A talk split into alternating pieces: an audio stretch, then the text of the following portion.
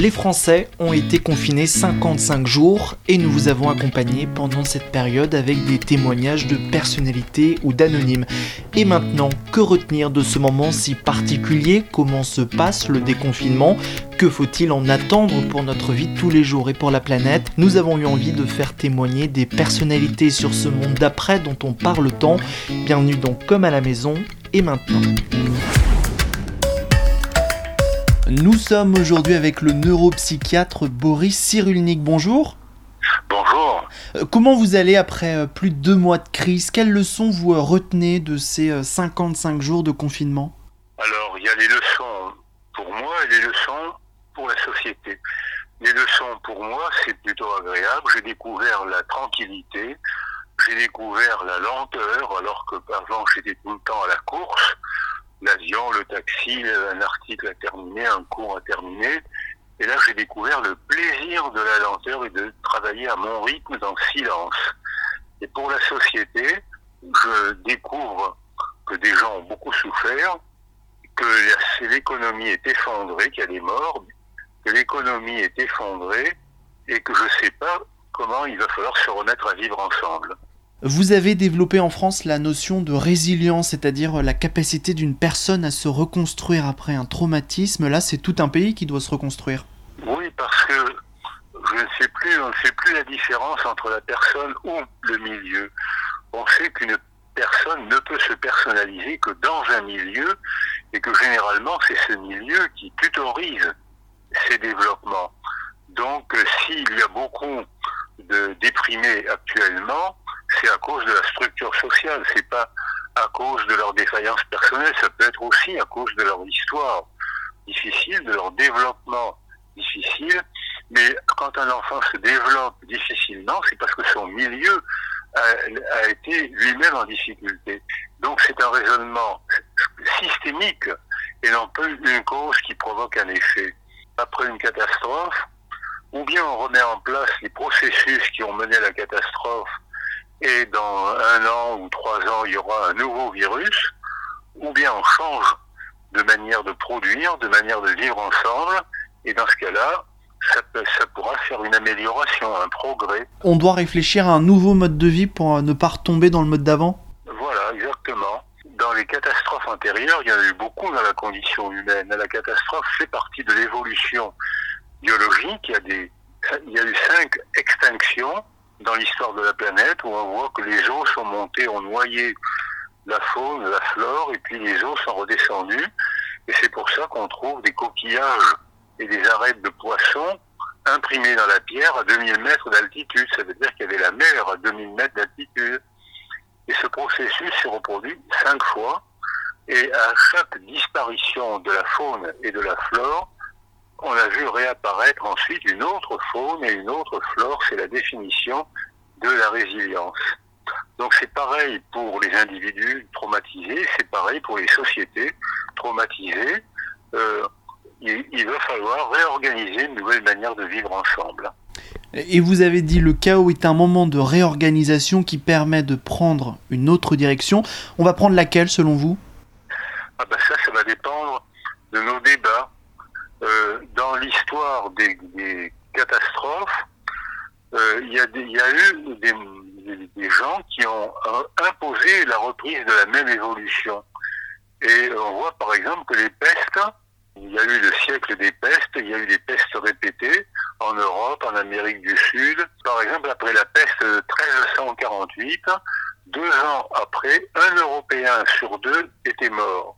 Et ça n'a pas empêché qu'on remette en place exactement les mêmes causes, c'est-à-dire le stockage des aliments et le transport très rapide qui fait qu'on ne respectait pas la quarantaine, donc on reproduisait la peste. Donc on peut reproduire euh, le, même la catastrophe, ça s'est régulièrement fait, mais on peut aussi en profiter pour changer de culture et ça s'est fait aussi régulièrement. Et à quoi elle ressemblerait cette euh, nouvelle culture selon vous? Ah ben, C'est à nous de discuter je pense que c'est des hypothèses, hein, parce que là, ça, va dépendre de nos débats. Euh, je pense que on va faire une, économie plus loco-régionale. Euh, on va valoriser les paysans, on va dévaloriser les grandes surfaces, ce qui va créer plus de postes, ce qui va peut-être ruiner les grandes surfaces, mais ce qui va créer plus de postes. On voit que par exemple dans les pays pauvres on favorise les petits métiers, et bien dans ces pays pauvres, il n'y a pas de chômage ou très peu parce qu'il y a plein de petits métiers. Donc peut-être on va évoluer comme ça. Euh, on va en tout cas sûrement euh, changer les vacances. Déjà dès l'été prochain, on voit que les vacances en France, au centre de la France, en Bretagne, dans le Haut-Var, sont déjà en train d'organiser de nouvelles vacances. Et j'ai vu dans le Haut-Var des villages entiers qui se préparent à, faire une nouvelle forme de tourisme. Les gens, dans la journée, feront des marches à pied, du vélo, de la baignade. Et le soir, à la mairie ou à l'épicerie du coin, il y aura tout le catalogue euh, de des, conférences, des pièces de théâtre, des concerts qui auront lieu dans les villages, comme ça existait déjà, et ça va se développer. C'est-à-dire qu'il n'y aura plus les concerts avec 100 000 personnes, mais il y aura euh, dans les villages plein de petits concerts qui vont créer des emplois pour plein de musiciens ou plein de troupes théâtrales qui avant n'avaient pas l'occasion de s'exprimer. Donc, et puis on peut continuer. Je pense que par exemple, on va revaloriser la culture du textile il y avait une belle culture du textile en France. C'est pour gagner un peu quelques sous, c'est pour gagner des, centimes d'euros qu'on a été, qu'on a tout transporté en Chine. Et euh, c'est comme ça que les masques ont été impossibles à fabriquer en France, alors que c'est quand même une industrie, alors que l'industrie française est quand même capable de les fabriquer pour gagner un petit peu d'argent. Et puis on peut continuer pour les automobiles, pour etc. Donc je fais le pari que l'industrie va redevenir loco-régionale. Peut-être que les nouvelles frontières seront l'Europe et non pas la planète. Et euh, euh, le, tourisme va redevenir loco-régional. Et le, la découverte du télétravail fait que maintenant on fera de plus en plus de réunions par télétravail, alors qu'il est arrivé de faire de partir en Chine pour faire une réunion de 24-48 heures et de revenir en France. Donc probablement ça, ça va se faire par Skype ou par Zoom la technique est déjà remarquable et je pense qu'elle va se simplifier encore avec l'expérience. Et probablement, on peut faire plein d'hypothèses de ce genre. Euh, cette période doit aussi euh, nous apprendre à, vivre de façon plus solidaire? Mais oui, euh, parce que l'isolement nous a fait découvrir à quel point on avait besoin de la simple présence des autres. Et probablement, il faudra revaloriser les associations, le sport de petit niveau, euh, comme je l'ai vu en Italie, où on fait euh, à Venise, il y a une, on fait des courses en gondole. Euh, il y, a, y a aucun, il y a un prix euh, juste pour faire la fête le soir. J'ai vu en Italie des courses cyclistes au cours d'un village. Le vainqueur n'est glorifié que pendant un soir. Euh, et probablement les Jeux Olympiques vont en prendre un coup. Euh, les, les, grands, les grands tournois internationaux vont en prendre un coup.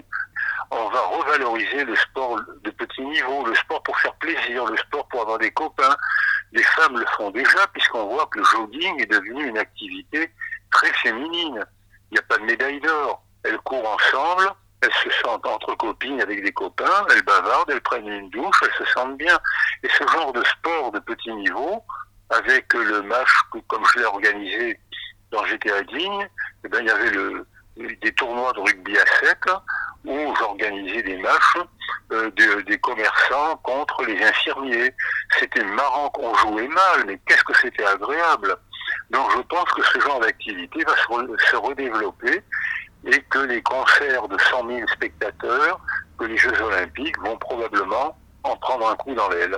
Oui, vous avez dit dans les pages de l'équipe il y a quelques jours que le sport c'était en plus un, un précieux facteur de résilience. Absolument, mais le sport de petit niveau est un facteur de résilience, pas le sport spectacle. Le sport spectacle est un, plaisir. Quand je vais voir les matchs rugby, où j'admire beaucoup les athlètes qui font des performances euh, que je trouve extraordinaires, qui sont beaux, elles sont belles, je trouve que leurs performances sont passionnantes, mais c'est une extrême minorité alors que euh, le sport de petit niveau va entraîner une grosse majorité. Donc le, sport de petit niveau est un facteur de résilience. Le sport spectacle est un facteur de plaisir, mais n'est pas un, facteur de résilience. C'est un traumatisme qui va être long à oublier Ça dépend des facteurs, des deux mots clés de la résilience, le soutien et le sens. Si on organise un soutien aux gens qui ont été blessés par le confinement, euh, après l'attentat du Bataclan, où le soutien a été très bien organisé sur le plan médical, psychologique et socioculturel. Il y a eu des tas d'associations, d'écrivains, d'interventions. Un an après, 90% des syndromes psychotraumatiques avaient disparu. Mais à l'inverse, si on fait taire les gens, si on les empêche de se regrouper, si on les soutient pas, il y aura énormément de syndromes psychotraumatiques qui vont durer pendant peut-être des vies entières. Donc ça dépend de la manière dont on va organiser le soutien. Et ça dépend aussi de la manière dont on va réfléchir pour donner sens à ce qui nous est arrivé. Il faut que les médecins, les virologues, la virologie, c'était pas une spécialité euh, estimée. Hein.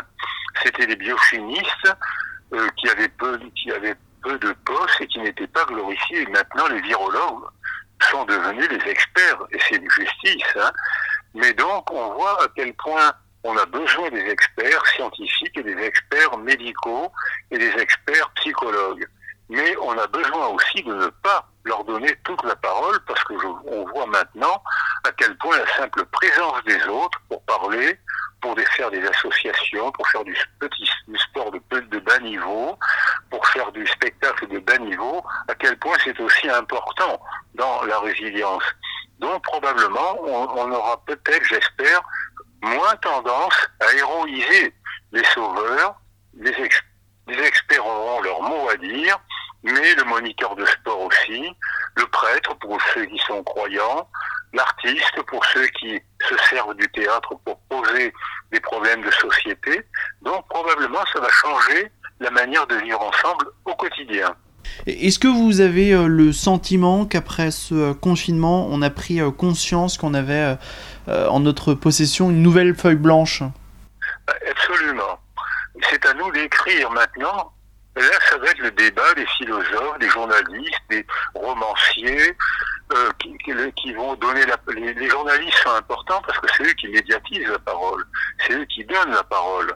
Alors que à qui vont-ils donner la parole? Alors donc, ils orientent hein, la parole, mais les, romanciers, les cinéastes font la même chose, et les politiciens récupèrent cette parole pour en faire une arme, pour prendre le pouvoir. Donc, donc je pense que votre métaphore de la page blanche est très pertinente. Comment va-t-on la remplir? Dernière question, est-ce que cette période ne vous donne pas euh, matière à écrire un livre? Je continue mon chemin, qui est... Euh, euh, l'attachement. La résilience, c'est un chapitre des théories de l'attachement. Et dans l'attachement, il y a de la biologie, de l'affectivité, de la psychologie et de la sociologie. Donc j'ai de quoi remplir ma vie avec ça. Mais je pense qu'il y a déjà des gens qui sont en chantier. Je suis convaincu que la collapsologie euh, était déjà une, une annonce de ce qui est en train de se passer, une prédiction de ce qui est en train de se passer. Il y avait des livres, Desmond Morris a été un des premiers, Leakey a écrit la cinquième, extinction, L-E-A-K-E-Y, et il y a plein d'anthropologues, biologistes et sociologues, d'anthropologues, qui avaient déjà prévu cette, cette catastrophe du virus.